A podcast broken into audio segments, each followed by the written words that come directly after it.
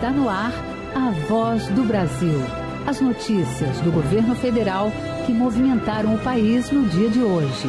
Olá, boa noite. Boa noite para você que nos acompanha em todo o país. Quarta-feira, 31 de janeiro de 2024. E vamos ao destaque do dia: segurança pública. Em 2023, Brasil atinge o menor número de assassinatos dos últimos 14 anos. O país também teve redução de outros crimes, como roubos de veículos e cargas, desmatamentos e golpes a instituições financeiras. E presidente Lula ressalta investimentos feitos pelo governo para combater as organizações criminosas. Para enfrentar a chamada indústria internacional do crime organizado. É investir em muita inteligência, porque pegar essa gente é sempre mais complicado. Você também vai ouvir na Voz do Brasil. Desemprego também em queda. País fechou o ano passado com taxa de desocupação em 7,8%, a menor dos últimos 10 anos. E vamos falar também da preparação de atletas brasileiros para as Olimpíadas de Paris este ano. Em entrevista ao vivo, o ministro do Esporte, André Fufuca, vai falar dos programas Bolsa Atleta, Bolsa Pódio e Segundo Tempo. Hoje, na apresentação da Voz do Brasil, Luciana Vasconcelos e Luciano Seixas. E assista a gente ao vivo, acesse o canal Gov no YouTube.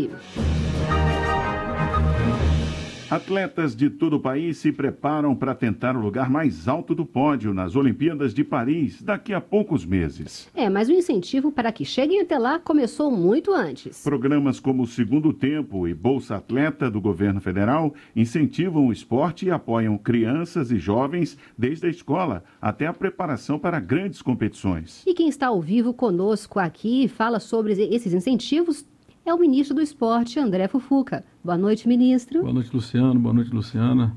É um grande prazer estar nesse programa que é campeão de audiência todo o Brasil. Ministro, ano de Olimpíadas e Paralimpíadas em Paris e a expectativa já está grande entre os atletas brasileiros. Então vamos abrir a entrevista falando sobre esse assunto, lógico, né? Serão meses aí de preparação até o nosso time Brasil para que vai disputar diversas modalidades. Quantas vagas o Brasil já tem garantido nesse evento? Nós temos hoje 145 vagas para os atletas olímpicos e 117 vagas garantidas para os atletas paralímpicos. Esses são os dados que são atualizados semanalmente, até porque ainda há várias modalidades que não houveram a definição sobre quais atletas irão participar. Então esse hoje é uma parte do time Brasil que será ampliado, sem sombra de dúvidas, e a gente está muito otimista. Da mesma forma que o Brasil deu show no PAN e Parapan, nós também iremos fazer história em Paris.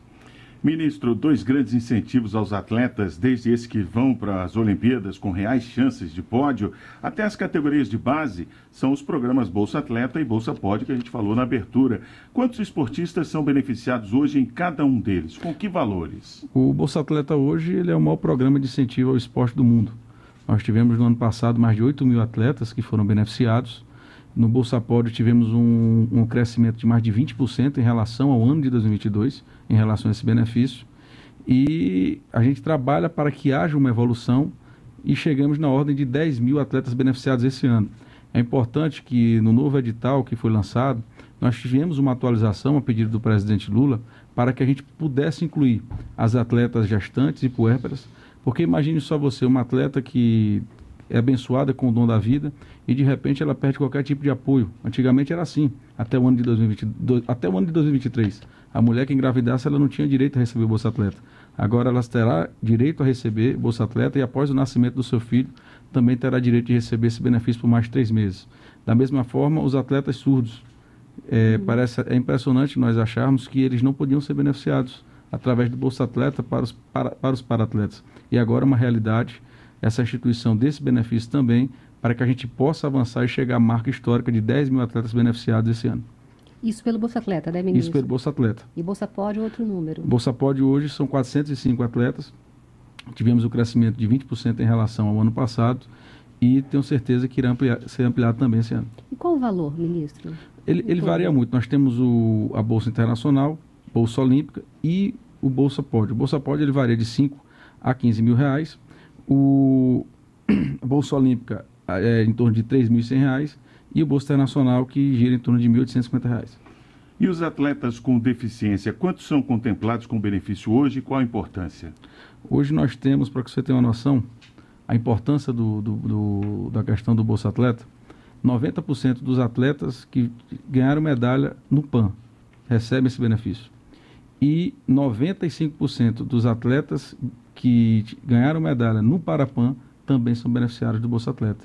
Então é um programa que demonstra que dá certo, um programa que traz resultados significativos ao Brasil, porque todos esses são os nossos embaixadores, são aqueles que têm que ter o apoio realmente do governo federal e só cabe a gente ampliar e trabalhar ainda mais para que isso seja é, um programa corriqueiro e diuturno em todo o país. Agora, ministro, antes do atleta chegar a uma categoria de base profissional, existe um ambiente né, em que pode incentivar muito esse gosto pelo esporte, que é a escola. Por isso existe o programa Segundo Tempo do governo federal. Na semana passada foi feita uma reunião entre o Ministério do Esporte e o MEC para fortalecer essa ação conjunta, a parceria entre as duas pastas dentro do programa. Em que fase que está esse processo? Tá. É, eu vou, vou, só voltar um pouco, que eu acabei me esquecendo de um dado importante. O Bolsa Atleta, há 12 anos não é reajustado. Sim. Esse ano nós faremos 20 anos da criação do Bolsa Atleta. E é uma solicitação do presidente Lula que nós trabalhemos o máximo que puder para que ele seja reajustado esse ano, que tem esse aumento que é um aumento devido e pertinente. Segundo dado, hoje nós temos, em relação a o programa Segundo Tempo, um programa que eu considero extremamente importante para o país, principalmente no que diz respeito à formação de base, o incentivo de base, e que está suspenso desde o ano de 2018, a gente já vai instituir ele agora no mês de abril. Iremos lançá-lo, muito possivelmente em março ou abril desse ano, a volta do programa, do programa Segundo Tempo, programa que hoje está dividido entre segundo tempo e segundo tempo universitário. Nós também estamos avançando, avançando e ampliando ele às universidades é muito provável que até o mês de março nós façamos o, lançamento disso e não tenho dúvida que será um grande sucesso, porque o passado já demonstrou a grandeza dele. E eu considero, com todo respeito a quem passou pelo Ministério, um erro ter suspendido um programa de tamanho êxito que revelou tantos talentos para o Brasil. E o segundo tempo ele atende criança, adolescente? Qual a idade média? O segundo tempo ele atende crianças a partir de 6 anos de idade. Esse é a margem que nós temos de, de, de, de atuação e de atenção, ele começa a atender crianças a partir de 6 anos. Para esse ano, nós já conseguimos 17 milhões de orçamento, justamente para que esse programa seja lançado. Eu não tenho dúvidas que, com o apoio do Congresso Nacional, com um incentivo forte e perspicaz do presidente Lula, que nos cobra muito para que esse programa saia do papel e volte a se tornar realidade, ele vai ser bastante ampliado para todo o Brasil. O senhor falou do segundo tempo universitário também, que é uma novidade. Sim, o universitário foi uma, uma ideia do Ministério, foi instituído no ano passado e também se tornará uma realidade. Antes a gente tinha uma limitação dele até o, o término do ensino médio, agora nós teremos também ampliação dele para o ensino superior. Agora, ministro, um outro programa que tem tido destaque é o Teativo, com foco nas práticas esportivas para pessoas com transtorno do espectro autista. Como é que funciona esse programa? Esse programa partiu do, de uma necessidade de uma sensibilidade do Ministério no que diz respeito a nós podermos dar uma qualidade de vida melhor, tanto às crianças e jovens que, que, que têm o autismo, também como seus familiares. É um programa que será feito um polo pioneiro na cidade de Caxias, no Maranhão, e nós já temos uma, uma, uma parceria junto com as APAES para instituirmos em todas as capitais do Nordeste. Esse ano, no mês de abril, teremos na primeira cidade, que é Caxias, e até o final desse semestre, todas as capitais do estado, do Nordeste, também terão. Estamos trabalhando para conseguir orçamento, para levar para as outras capitais e esperamos que até o próximo ano, no mais tardar, todas as capitais do Brasil tenham um núcleo de formação no que diz respeito ao teativo. É um programa muito importante e que eu não tenho dúvida que fará história, porque visa dar dignidade, respeito e, acima de tudo, inclusão a quem precisa. E a expectativa é atender quantas pessoas inicialmente, ministro, quando começar a funcionar? O teativo ele vai atender núcleos de que variam de 250 a 300 crianças. Então a gente está, inclusive, com um diálogo muito, muito franco e aberto com o Ministério da Educação, que já demonstrou total sensibilidade para abraçar esse programa, assim como o programa Segundo Tempo. O Ministério da, da Educação tem sido um parceiro com o Ministério do Esporte e a gente acredita muito que no momento em que tivermos esses dois, esses dois órgãos, esses dois espaços caminhando em paralelo, nós teremos um avanço significativo. Porque qualquer nação que você estudar, qualquer nação que você observar, onde houve a evolução da sociedade, onde houve a evolução da juventude, houve através da educação, mas com o esporte em paralelo. E, ministro, já há algum retorno dos benefícios dessa política para crianças e jovens autistas? A gente vai instituir o programa agora, um programa pioneiro no Brasil. Esse programa nunca foi feito no nosso país, não há relatos de, de estados ou municípios que o façam da maneira que nós iremos instituir. Há, há programas menores, mas da grandeza desse que nós pretendemos fazer, acima de tudo, da quantidade de pessoas que nós queremos atender, será o primeiro programa é, em detrimento de crianças e jovens autistas da história do nosso país.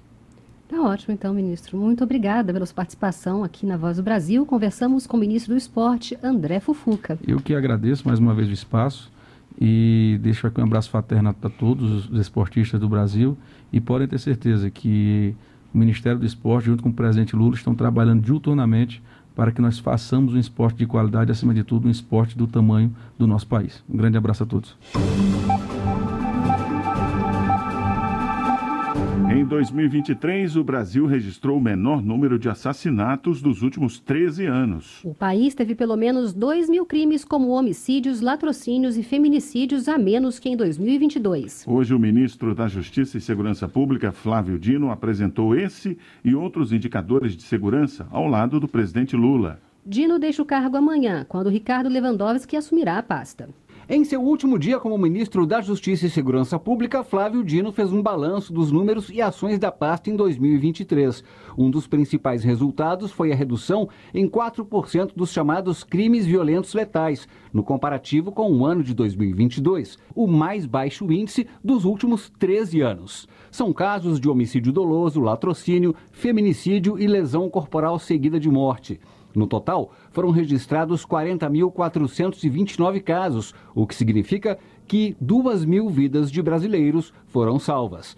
No total, o governo investiu 18 bilhões e 700 milhões de reais em segurança pública em 2023, um aumento de 13% em relação ao ano anterior. Estados e municípios tiveram um aumento de 27% dos valores repassados, chegando a 1 bilhão e meio de reais. O ministro Flávio Dino apresentou outros dados de 2023 em comparação a 2022, como a queda de 9% no número de roubos de veículos, de quase 41% nos crimes contra instituições financeiras e de 11% nos roubos de carga. Também houve no período aumento no número de prisões e apreensões de armas ilegais a apreensão de mais de 7 bilhões de reais em bens do narcotráfico e de 897 milhões em bens e valores no combate à corrupção. O ministro Flávio Dino também destacou as ações na Amazônia. Foram 182 operações, número recorde da história, e nós tivemos somente em dragas de garimpo ilegal 757 dragas eliminadas das calhas do Rio da Amazônia. O presidente Lula agradeceu o trabalho de Flávio Dino e afirmou que um dos principais desafios para o novo ministro da Justiça, Ricardo Lewandowski, será o combate ao crime organizado no país. Por isso é que eu trouxe o ministro da experiência dele agora para enfrentar a chamada indústria internacional do crime organizado. E aí tem uma coisa: é investir em muita inteligência, porque pegar essa gente é sempre mais complicado. Flávio Dino vai assumir uma cadeira de ministro do Supremo Tribunal Federal no dia 22 de fevereiro. Até lá, volta a atuar como senador. Ricardo Lewandowski, que assume o Ministério da Justiça e Segurança Pública, tem cerimônia de posse marcada para esta quinta-feira, 1 de fevereiro. Com locução de Nazi Brum, reportagem de Jéssica Gonçalves. A taxa de desemprego em 2023 apresentou o menor índice nos últimos 10 anos, 7,8%. O número representa uma queda de 17,6% em relação à taxa de 2022. Os dados são da Pesquisa Nacional por Amostra de Domicílios Contínua e, segundo o IBGE, refletem a tendência de recuperação do mercado de trabalho após o impacto da pandemia da Covid-19. De acordo com a pesquisadora do Instituto, Adriana Berengui, o número de pessoas ocupadas no país superou os 100 milhões em 2023. Chegamos a 2023 com aproximadamente 101 milhões de pessoas ocupadas em diversas formas, seja como empregador, trabalhador por conta própria ou sem carteira eh, de trabalho assinada. Mas vale ressaltar, foi registrado o maior contingente de trabalhadores com carteira assinada, chegando a cerca de 37,6 milhões de trabalhadores nessa condição. Para o economista Renan Silva, professor do Instituto Brasileiro de Mercado de Capitais, a combinação de crescimento da economia e queda dos juros deve continuar favorecendo o emprego em 2024. Isso faz com que as despesas financeiras das empresas também diminuam, né? Então você deve ter mais vendas, quer dizer, crescendo menos, mas crescendo, com um custo menor para as empresas. Então existe ainda uma tendência de melhora da taxa de emprego.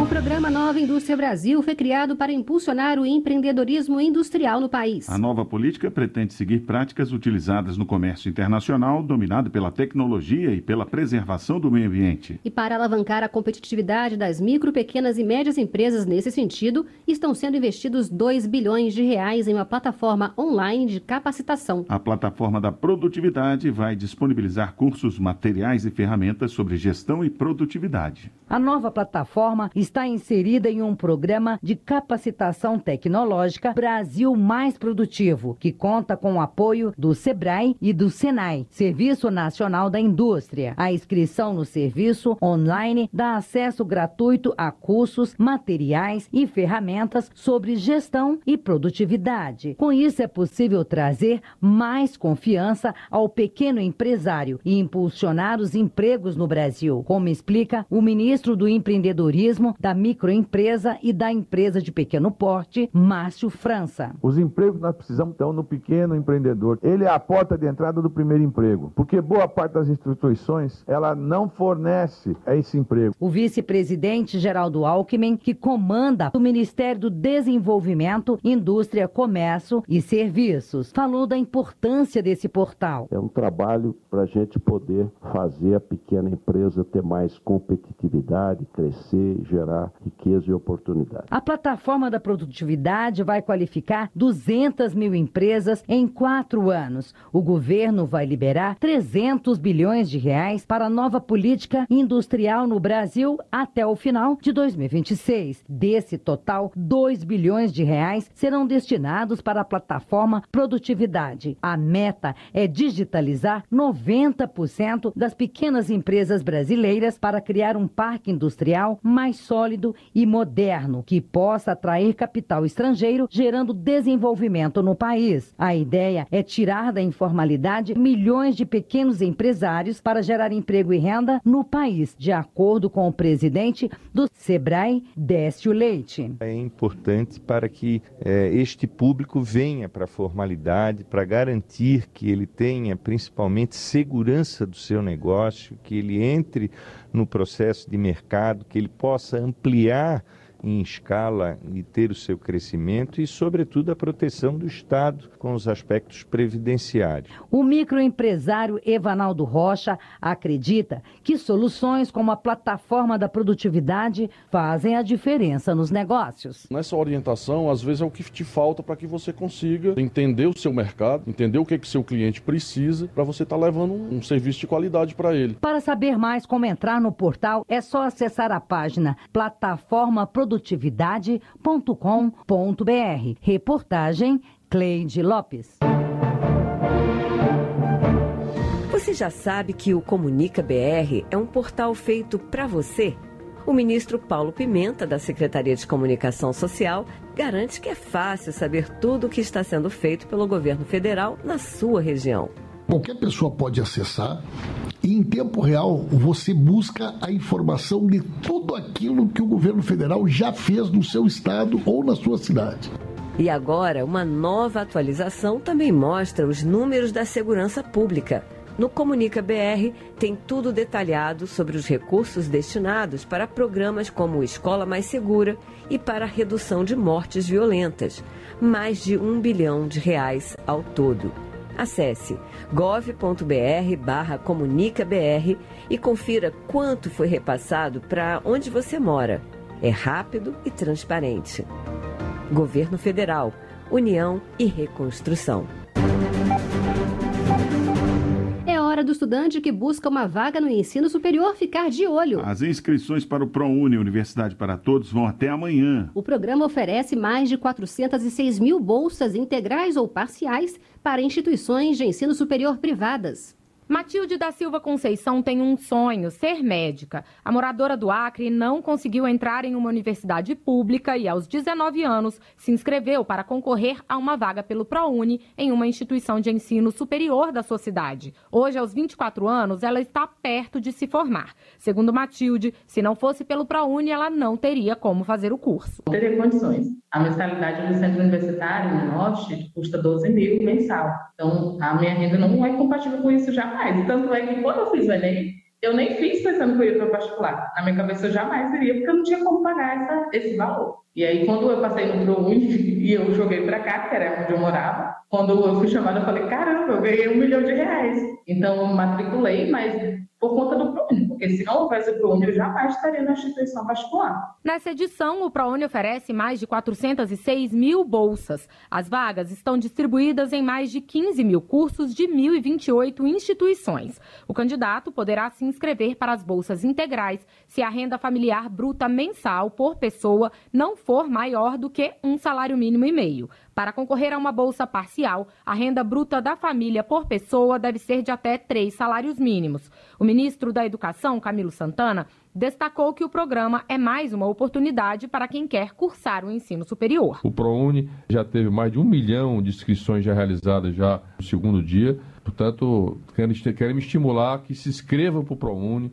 É mais uma oportunidade, é mais uma janela de acesso que o jovem brasileiro tem, podendo garantir 100% do financiamento gratuito do seu curso superior nas universidades privadas. Portanto, se inscreva. Para se inscrever, é preciso ter realizado pelo menos uma das duas últimas edições do Enem e ter alcançado no mínimo 450 pontos de média nas notas das cinco provas do exame. Além disso, o candidato não pode ter tirado zero na prova de redação e nem ter participado do exame na condição de treineiro. As inscrições para o ProUni são gratuitas e devem ser feitas pela internet no portal acessounico.mec.gov.br barra ProUni. Reportagem Mariana Jungmann. Os resultados do SISU, Sistema de Seleção Unificada, já estão disponíveis para consulta. Quem fez o Enem e se inscreveu no SISU pode conferir o resultado da chamada regular e se preparar para fazer a matrícula no período de 2 a 8 de fevereiro.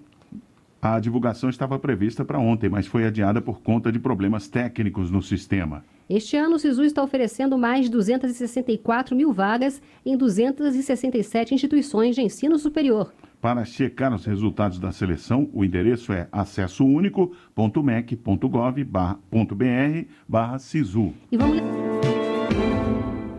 E já, vamos só reforçar uma coisa aqui. Para se preparar para o SISU e fazer a matrícula, o período é 2 a 7 de fevereiro. O Copom, Comitê de Política Monetária do Banco Central, decidiu reduzir 0,5 ponto percentual a taxa Selic. Sendo assim, a taxa básica de juros do país cai para 11,25%. A nota do Copom afirma que contribuíram para essa decisão o processo de desinflação e o balanço de riscos analisado pelo comitê. A taxa Selic é utilizada como parâmetro para outras taxas de juros cobradas no país e também é um instrumento do Banco Central para controlar a inflação. Essas foram as notícias do governo federal. Uma realização da Secretaria de Comunicação Social da Presidência da República. Com produção da Empresa Brasil de Comunicação. Fique agora com o Minuto do TCU e em seguida as notícias do Poder Judiciário e do Congresso Nacional. Uma boa noite. Boa noite para você e até amanhã.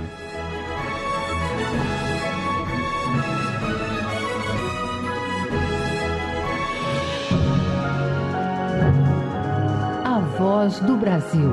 Governo Federal. Minuto do TCU. A exposição Depois da Cidade, em cartaz no Centro Cultural do Tribunal de Contas da União, está aberta para visitação até o fim desta semana. A mostra retrata a vida dos moradores da cidade estrutural, comunidade do Distrito Federal que se desenvolveu nas proximidades de um dos maiores aterros sanitários da América Latina. Esculturas, fotografias e filmagens criadas por artistas locais em colaboração com os residentes da região, descrevem a realidade deixada pelo aterro localizado a poucos quilômetros do Palácio do Planalto. A mostra fica em cartaz na Galeria Marco Antônio Vilaça, do Centro Cultural TCU, até sexta-feira, dia 2 de fevereiro. A entrada é gratuita e a classificação é livre para todos os públicos. A visitação pode ser feita das 9 às 18 horas. O Centro Cultural TCU fica no setor de Clube Sul, em Brasília. TCU Fiscalização a serviço da sociedade.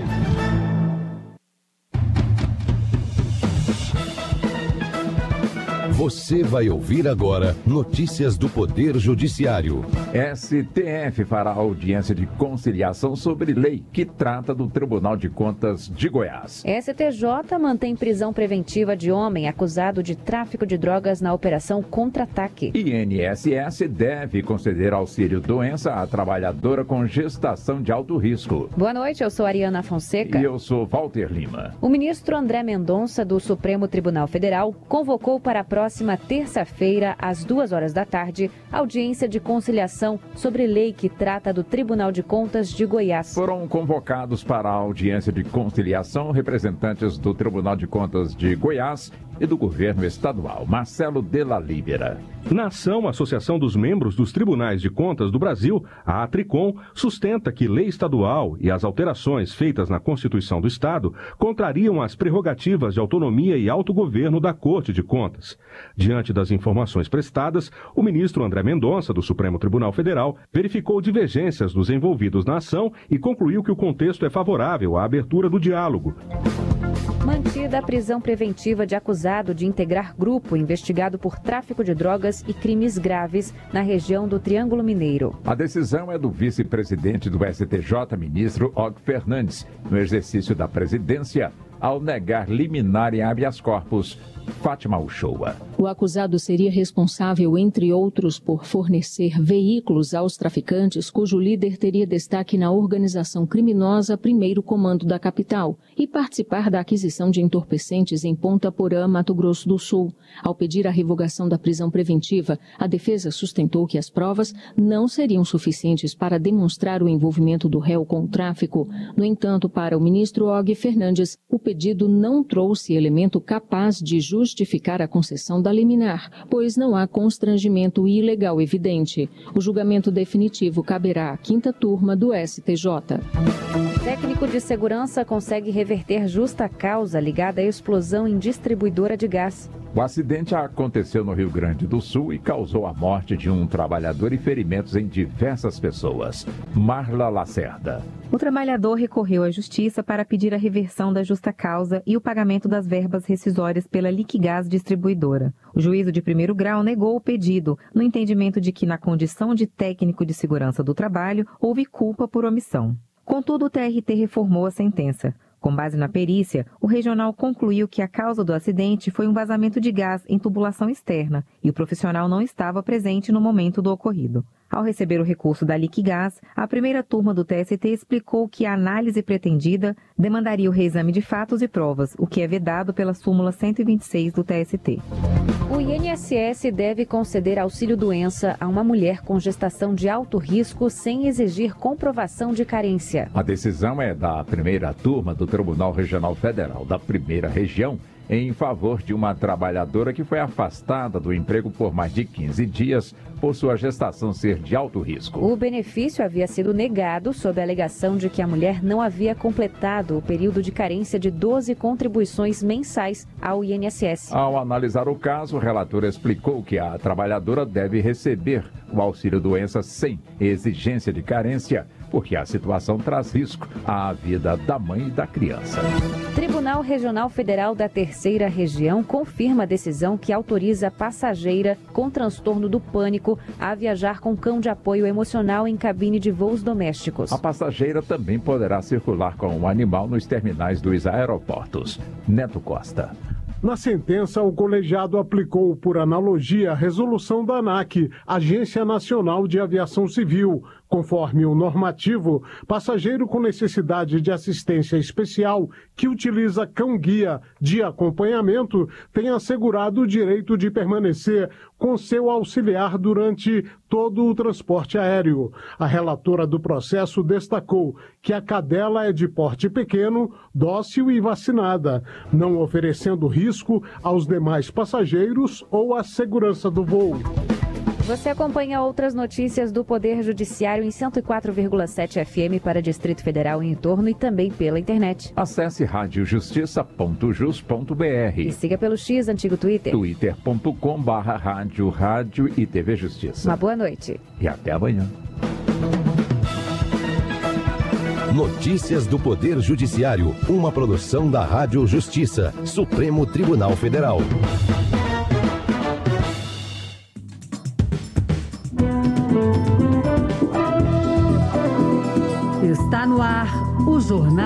Do Senado.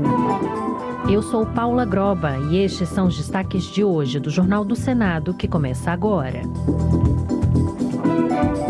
Comissão analisa a proibição de trabalho insalubre para gestantes. Senadora quer aumento de pena para crimes contra a dignidade sexual. Após buscas da PF em gabinetes, oposição entrega pauta legislativa ao presidente do Congresso. Boa noite. Atividades insalubres em qualquer grau poderão ser proibidas de serem exercidas por gestantes.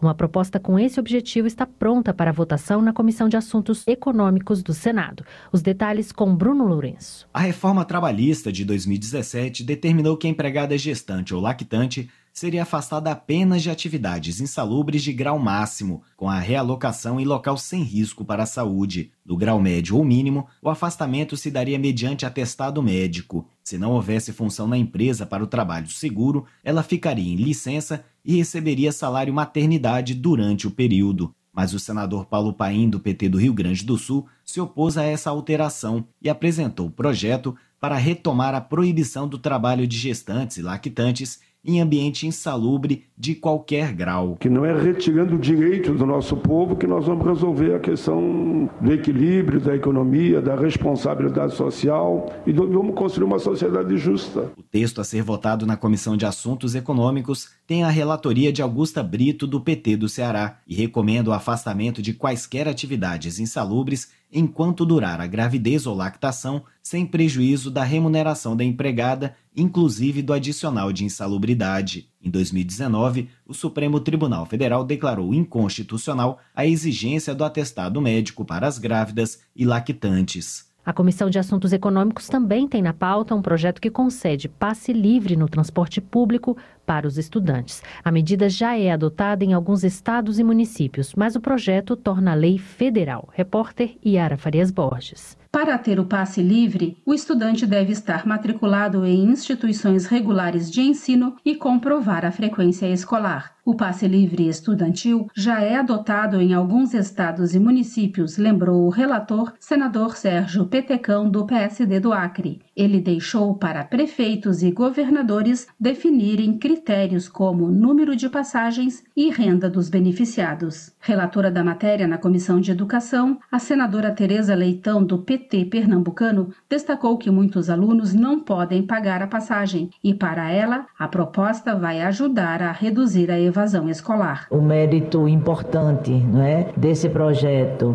inclusive relacionando com o recente episódio da pandemia, que a evasão escolar, o abandono escolar, muitos se agravaram, destacando também que, mais do que um meio de apoio ao exercício do direito à educação, o transporte escolar tem sido referido como um dos itens de gastos a serem considerados na formulação do custo aluno qualidade do Plano Nacional de Educação. De autoria do senador Isalci Lucas, do PSDB do Distrito Federal, a concessão de transporte gratuito aos estudantes será uma norma nacional caso a proposta vire lei. Presidente do Senado, Rodrigo Pacheco, se reuniu hoje com os senadores da oposição. No encontro, as lideranças entregaram uma pauta com sugestões de mudanças legislativas após ações da Polícia Federal em gabinetes parlamentares. Repórter Marcela Cunha. O presidente do Senado, Rodrigo Pacheco, recebeu nesta quarta senadores de oposição ao governo, liderados por Rogério Marinho, do PL do Rio Grande do Norte, para tratar das recentes operações da Polícia Federal em gabinetes de parlamentares. O grupo apresentou a Pacheco uma pauta legislativa que será avaliada pelo presidente do Senado até esta sexta, dia 2 de fevereiro. Sem detalhar as propostas, o senador Rogério Marinho disse que se tratam de projetos para reequilibrar a relação entre poderes, que, de acordo com sua avaliação, está comprometida por medidas extraordinárias do Judiciário nos inquéritos das fake news e do 8 de janeiro. Na nossa opinião, estão desequilibrados pela forma como a Constituição e a legislação têm sido relativizada na condução dos inquéritos que foram instaurados a partir do inquérito do fake news. As buscas da PF, autorizadas pelo Supremo Tribunal Federal, nos gabinetes dos deputados federais do Rio de Janeiro, Carlos Jordi e Alexandre Ramagem, ambos do PL, geraram descontentamento na oposição, que alega perseguição e espera uma reação do Congresso. Nos últimos dias, parlamentares têm reunido assinaturas para uma proposta de mudança da Constituição, segundo a qual mandados de busca e apreensão contra parlamentares só poderiam acontecer após o aval das mesas diretoras da Câmara ou do Senado. A PEC é de autoria do deputado Rodrigo Valadares, do União Brasil, de Sergipe.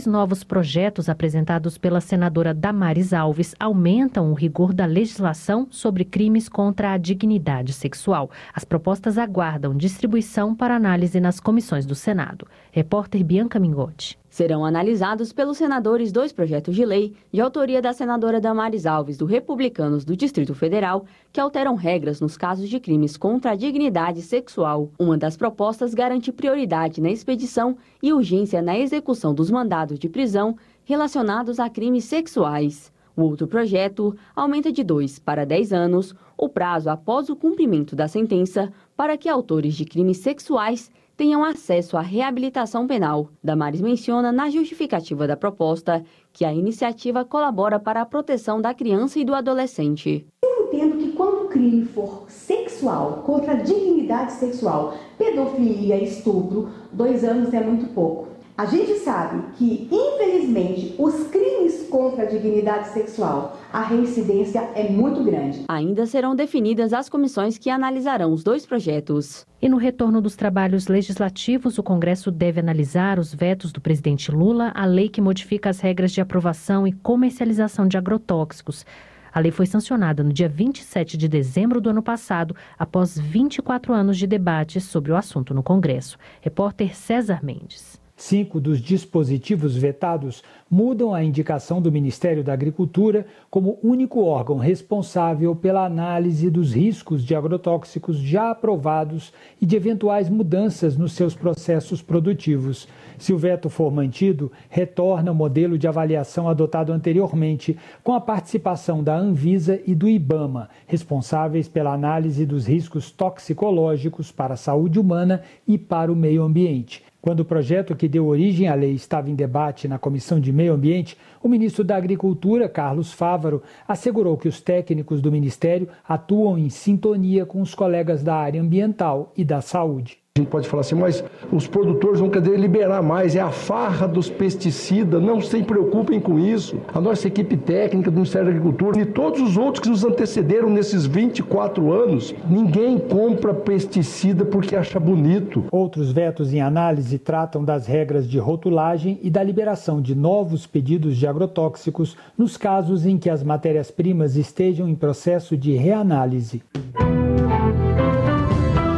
A senadora Tereza Leitão defendeu que conteúdos de educação política e cidadania sejam aplicados no ensino básico. Ao citar a importância da formação política da juventude, a relatora do projeto defendeu que os temas sejam abordados de forma transversal e interdisciplinar nas escolas. O projeto que teve origem na Câmara aguarda a votação do Senado. Os detalhes com a repórter Janaína Araújo. Está em análise na Comissão de Defesa da Democracia projeto que altera a Lei de Diretrizes e Bases da Educação para incluir educação política e cidadania nos currículos do ensino básico no Brasil. A proposta foi apresentada pela deputada Renata Abreu, do Podemos de São Paulo, e tem parecer favorável da senadora Tereza Leitão, do PT de Pernambuco, que apontou a relevância da iniciativa é muito importante a formação política da juventude. E eu falo de um entendimento mais amplo da realidade social, política do nosso país. As pessoas pensam que participação política se dá apenas na hora de votar. E a gente precisa ampliar isso. Votar é uma das dimensões. Tem outros aspectos que pressupõem uma leitura crítica de como é que se move a realidade brasileira,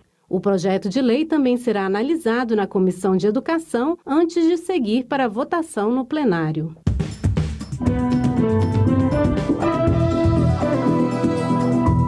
Com trabalhos técnicos de Eliseu Caires, o Jornal do Senado fica por aqui. Acompanhe agora as notícias da Câmara dos Deputados. Boa noite e até amanhã.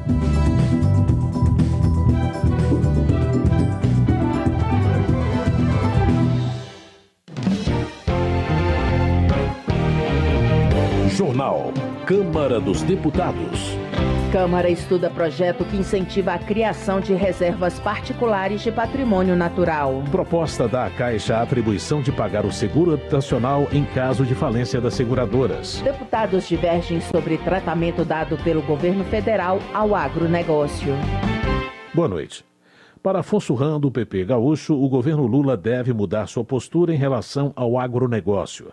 Ele afirma que a gestão federal, de forma equivocada, rotula o agro como atividade que destrói o meio ambiente, ignorando uma série de benefícios que o setor apresenta para a população e para a economia do país. Hoje o agro, o produtor tem consciência que não pode desmatar, o produtor consciente usa o sistema de plantio direto, ambientalmente equilibrado. Nós temos também que valorizar quem produz alimentos. O Brasil alimenta mais de um bilhão de pessoas no mundo, além dos nossos brasileiros, que têm que ter mais acesso à alimentação, à nutrição. Então, o agro é importante, da agricultura familiar, do pequeno, ao agricultor empresarial que gera emprego, do dono do negócio para o trabalhador. Todos são fundamentais. E o governo precisa entender isto e valorizar como atividade econômica, como geradora de empregos e, fundamentalmente, segurança alimentar. Afonso Ram também destaca a segurança no campo.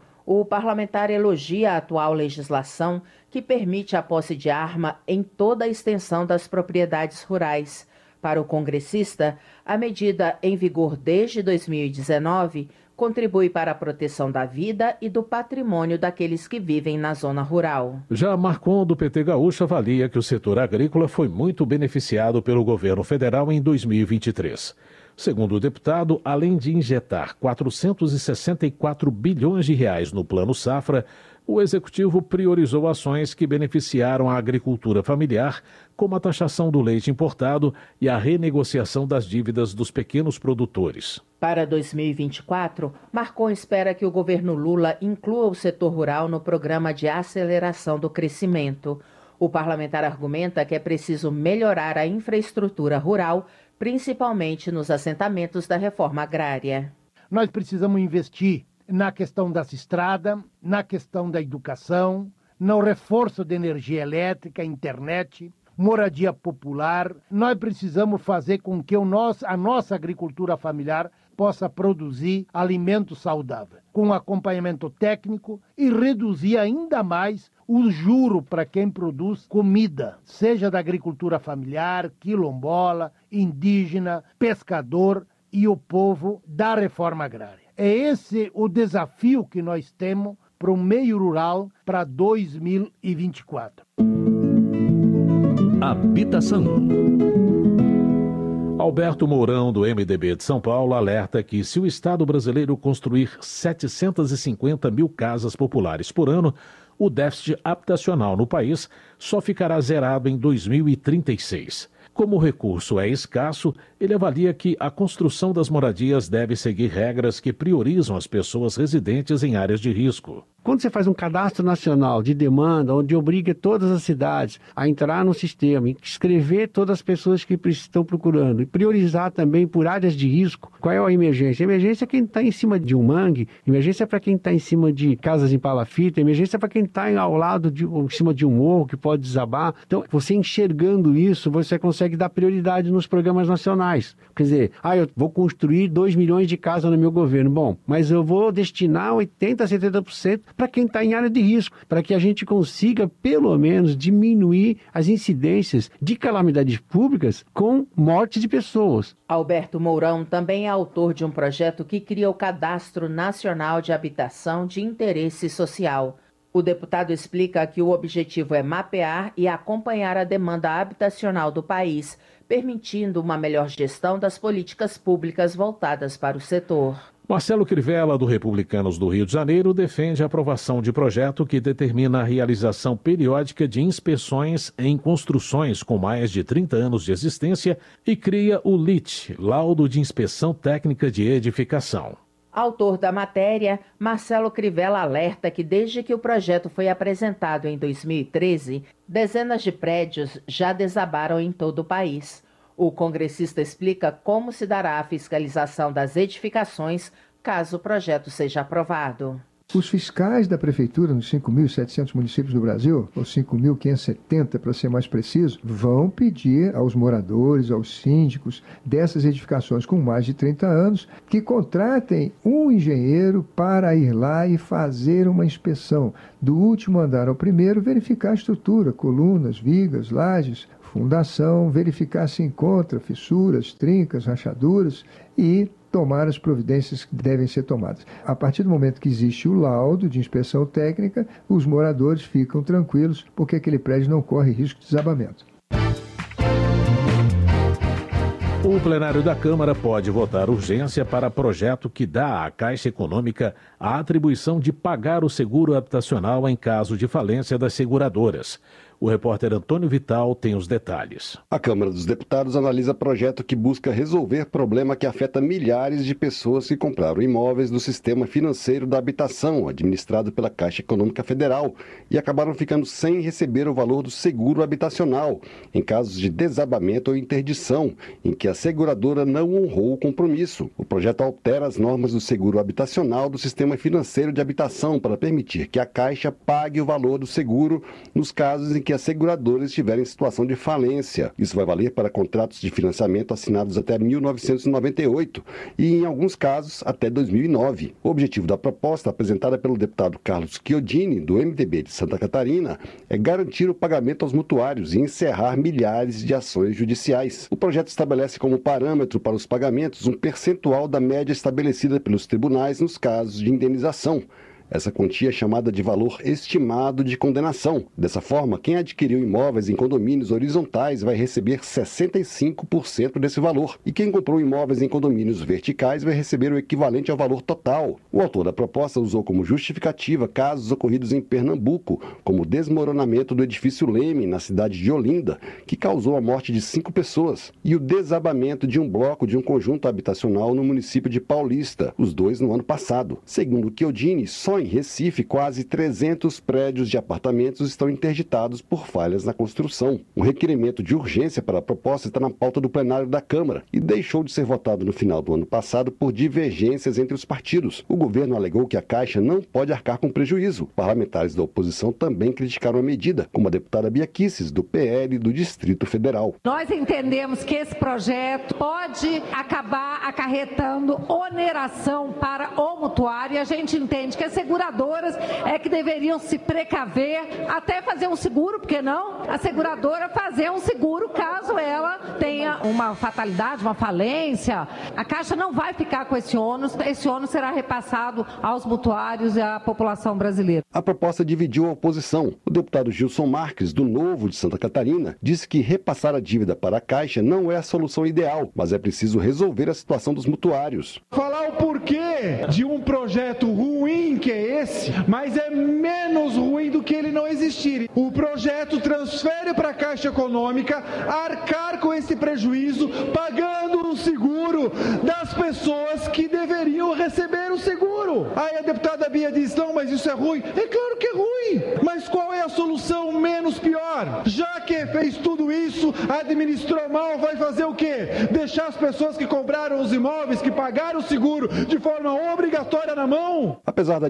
discordância do governo, a base alinhada também ficou dividida. O deputado Renildo Calheiros, do PCdoB de Pernambuco, propôs a retirada de pauta do requerimento de urgência para evitar que ele fosse rejeitado. O parlamentar defendeu a melhoria do projeto e justificou com casos ocorridos em Olinda. Eu fui prefeito da cidade de Olinda. São centenas de prédios nessa situação. Esses prédios foram condenados. As famílias foram retiradas. São prédios que foram financiados pela Caixa, que tinham seguro, e essas famílias não conseguiram até hoje receber o seguro. O que eu queria sugerir era exatamente que esse requerimento não fosse derrotado. O que a gente pode fazer é tirá-lo de pauta e voltarmos com uma outra solução. Ainda não há data para votação do requerimento de urgência para o projeto que dá à Caixa a atribuição de pagar o valor dos seguros habitacionais para mutuários prejudicados pelas seguradoras. Se o requerimento for aprovado, o projeto pode ser votado diretamente em plenário sem passar pelas comissões da Câmara. Rádio Câmara de Brasília, Antônio Vital. Economia. Pastor Sargento Isidório, do Avante da Bahia, apresentou o projeto de lei que isenta os mototaxistas e motoboys do imposto sobre produtos industrializados na compra de motocicletas de fabricação nacional usadas como veículos de trabalho. Se são profissionais trabalhadores e são, claro que o governo precisa tirar esses impostos. Não tirou de outros, eles isentam tanta gente que nem precisa ir. Você tá não vê ninguém pagando imposto de helicóptero, de lancha, de jet ski, um bocado de coisa aí. E é o trabalhador do mototáxi é que vai estar tá pagando o imposto sem necessidade? Eles são trabalhadores, é uma ferramenta de trabalho e precisam serem respeitados por todo mundo, pelas autoridades, respeitados pelas fiscalização, não tá maltratando, batendo batendo, quebrando, prendendo moto sem necessidade. Além das motocicletas, o projeto de Pastor Sargento Isidório sugere a isenção de impostos sobre os equipamentos considerados necessários para os profissionais, oferecendo como contrapartida o aumento de 15% para 25% da alíquota da contribuição social sobre o lucro das instituições financeiras. Saúde. Paulo Foleto, do PSB do Espírito Santo, destaca a criação da Semana Nacional de Conscientização sobre a Depressão depois que seu projeto foi transformado em lei no ano passado. A data será lembrada na semana de 10 de outubro, Dia Mundial da Saúde Mental. Paulo Foleto, que é médico, cita dados da Organização Mundial da Saúde que apontam a depressão como o mal do século. Por isso, o deputado afirma que é preciso incluir a doença na lista das que merecem atenção básica no SUS. Essa saúde básica deve conter essa atenção na pediatria, nos adolescentes e nos adultos, porque esse mal começa com ansiedade e avança para a depressão, está muito frequente nas famílias brasileiras e nós temos que aparelhar o sistema público para poder dar atenção. A saúde pública tem um custo alto para atender essa massa de brasileiros aí que gira em torno de 170 milhões que usam o SUS. Então, assim, nós precisamos de equipar para que a gente possa dar atenção e lá embaixo, na atenção básica, para que a gente não tenha uma piora nesses níveis de depressão e que leve, por exemplo, ao grau mais de insatisfação que o ser humano pode ter, que é essa questão do suicídio. Meio Ambiente. Luiz Gastão, do PSD cearense, defende a indicação da Chapada do Araripe, localizada entre os estados do Piauí, Pernambuco e Ceará, ao título de Patrimônio da Humanidade. O deputado argumenta que a denominação pode dar reconhecimento internacional à região e atrair novos investimentos. É um projeto que nasce do dia a dia da população, com as suas próprias riquezas, com a sua cultura natural e com as suas ações. Então, esse projeto pode inovar e nós sabemos que o turismo, quando ele junta principalmente esse tripé, turismo, cultura e meio ambiente, ele tem um potencial de empregabilidade, de sustentabilidade social e, acima de tudo, de preservação das nossas culturas e dos nossos hábitos. Então, a Chapada do Araripe sendo transformada em bem patrimonial da Unesco será uma grande conquista para todo o Nordeste brasileiro, em especial para o Ceará. Luiz Gastão entende que, por ter grande valor paisagístico, ambiental e arqueológico, o local merece ser preservado e reconhecido internacionalmente. Quem determina quais lugares vão entrar para a lista é a Organização das Nações Unidas para a Educação, a Ciência e a Cultura, a Unesco. Na opinião de Chico Alencar, do pessoal do Rio de Janeiro, o empenho de cada ser humano para proteger a Terra é fundamental para não haver um colapso dos recursos naturais. O deputado argumenta que o planeta vem dando sinais claros de que há um desequilíbrio climático em curso. Nunca antes na nossa história a gente viu seca na Amazônia. Também é inédita a sequência de cheias no sul do Brasil, queimadas no centro-oeste. Então há um desequilíbrio evidente. E é claro que isso não caiu do céu, não foi uma decisão dos deuses, foi algo produzido pela ação humana. O Brasil tem uma das maiores biodiversidades do planeta, nós temos biomas fantásticos, mas todos eles estão acossados, estão maltratados e mal cuidados. Chico Alencar acrescenta que o desequilíbrio entre a produção e a distribuição de alimentos tem levado um terço da população mundial à insegurança alimentar. Ele ainda recorda que o Papa Francisco lançou pela primeira vez na história da Igreja Católica uma encíclica dedicada à questão climática, ao meio ambiente e à pobreza. No Dia Nacional das RPPNs, 31 de janeiro, conheça uma proposta de incentivo à criação de reservas e histórias de quem optou por transformar sua propriedade em um refúgio da natureza. A reportagem é de Cid Queiroz. O Brasil conta hoje com mais de 530 mil hectares de áreas ambientais protegidas em reservas particulares de patrimônio natural. Mas a extensão poderia ser maior e chegar a 5 milhões de hectares conservados em propriedades privadas se houvesse mais incentivo. Uma proposta em discussão na Câmara pretende corrigir lacunas na legislação e estimular as reservas, também conhecidas pela sigla RPPN.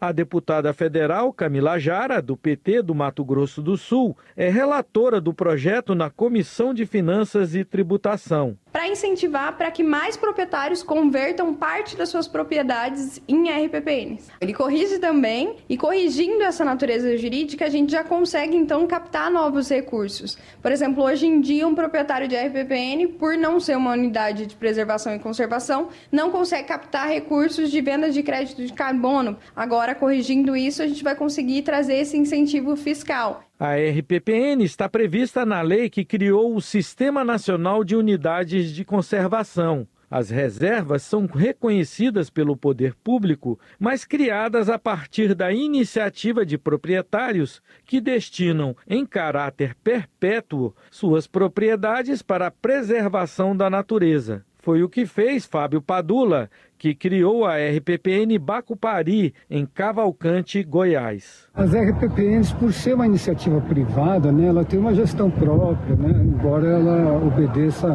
várias regulamentações né, oficiais, mas ela tem uma gestão própria, o que deixa isso muito fácil, né, muito leve a título de uma unidade de conservação. E gera ciência, né, gera conhecimento, gera a economia do turismo também. André Aquino também decidiu destinar sua propriedade a criação de uma reserva, a RPPN Entre Veadeiros, localizada no entorno do Parque Nacional da Chapada dos Veadeiros, a 350 quilômetros de Brasília. Eu acredito que o RPPN ele pode demonstrar que a conservação atrai recursos turismo, serviços ecossistêmicos, que significa renda. O embate entre a utilização de terras para fins que hoje geram lucro, né, como agricultura comercial ou pecuária, ou para fins outros que não geram lucro diretamente, mas que têm um valor muito maior para a sociedade, que são o tal dos serviços ecossistêmicos. É a água, é a biodiversidade com quase 2 mil hectares. Uma outra RPPN em São João da Aliança fica a 50 quilômetros do Parque Nacional da Chapada dos Veadeiros, integrando uma grande rede de proteção para espécies ameaçadas. Por meio desse monitoramento,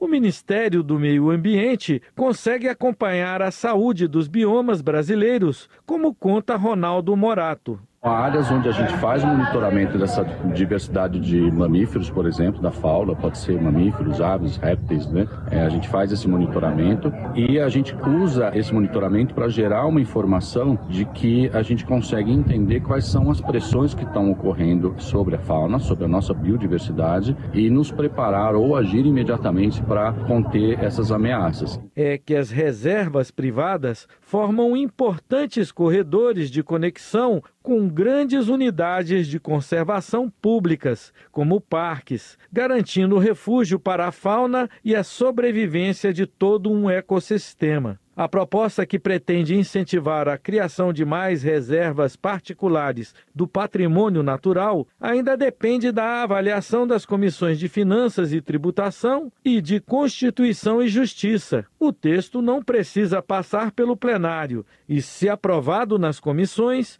poderá seguir diretamente para a avaliação do Senado. Da Rádio Câmara de Brasília, Cid Queiroz. Termina aqui o Jornal Câmara dos Deputados, com trabalhos técnicos de Everson Urani e apresentação de Luciana Vieira e José Carlos Andrade. Uma ótima noite para você. A Voz do Brasil retorna amanhã. Uma boa noite. Você ouviu A Voz do Brasil. Boa noite.